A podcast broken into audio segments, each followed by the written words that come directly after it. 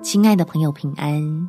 欢迎收听祷告时光，陪你一起祷告，一起亲近神。难处交给神，自然有好处。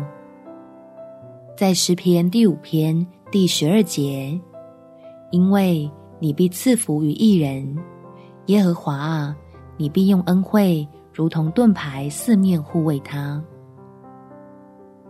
为了迎接充满祝福的一周，先将心里的烦恼跟不愉快跟天父说，别让抱怨继续增加你我的愁苦，用喜乐把握即将到来的美好。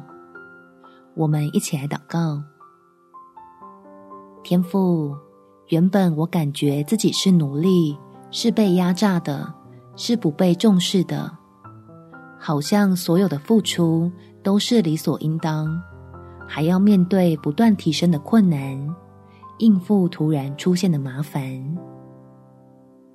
求你收纳我所有的苦楚，用你的爱使心灵被压伤的人得痊愈。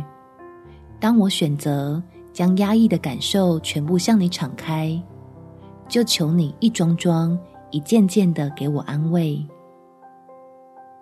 好把这些会持续发酵的不满，交由你来清理干净，让我整个人神清气爽起来，感觉又重获新生一样，再次对未来充满盼望，并且认准你的带领，让自己充满力量。